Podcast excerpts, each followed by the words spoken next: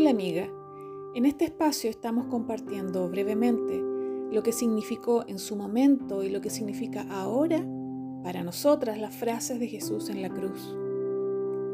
La quinta frase que susurra es, tengo sed. Esta frase la podemos decir hoy con todas sus letras, pero el contexto de Jesús era dramático. No quiero que perdamos la esencia. No olvidemos lo que está sucediendo aquí. Uno vino a reemplazarnos, a morir en lugar de nosotros.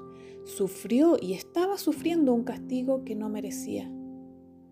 Acompáñame a ver cuatro detalles que podemos extraer de esta desgarradora súplica.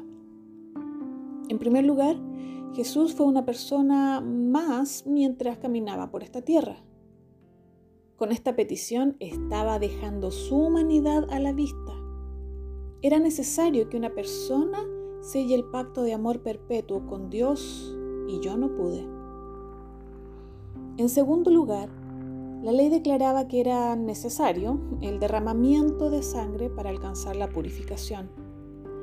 Muchos años antes de Jesús, Dios estaba sellando un pacto con Abraham, quien tenía amarrado en un altar a su propio hijo Isaac.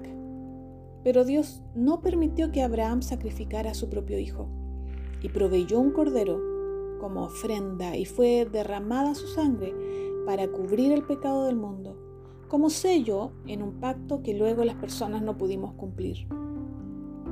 Ahora, el relato sucede en las laderas de este mismo monte.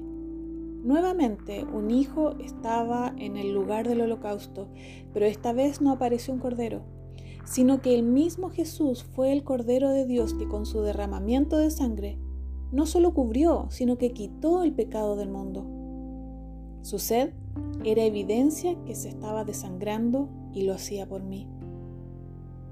En tercer lugar, esta pequeña frase me hace pensar que Jesús nos dice, no pido mucho, solo un vaso de agua, solo que me mires, me prestes atención, no pido mucho.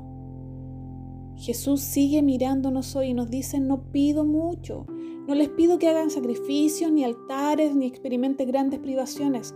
Lo que Dios pide de nosotros, como lo dijo el profeta Miqueas, es que practiquemos la justicia, amemos misericordia y andemos humildemente con Dios.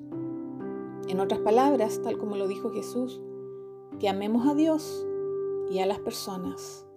No pido mucho.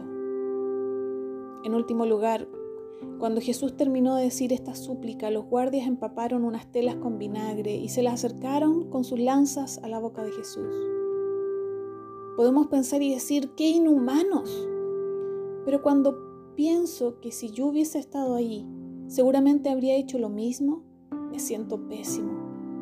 Hoy volvemos a darle vinagre una y otra vez cuando menospreciamos sus palabras o cuando dejamos de amar como Él nos ama. Amiga, Jesús no pide mucho. Al lado de lo que Él hizo, solo nos queda agradecerle y vivir una vida como Él nos enseñó.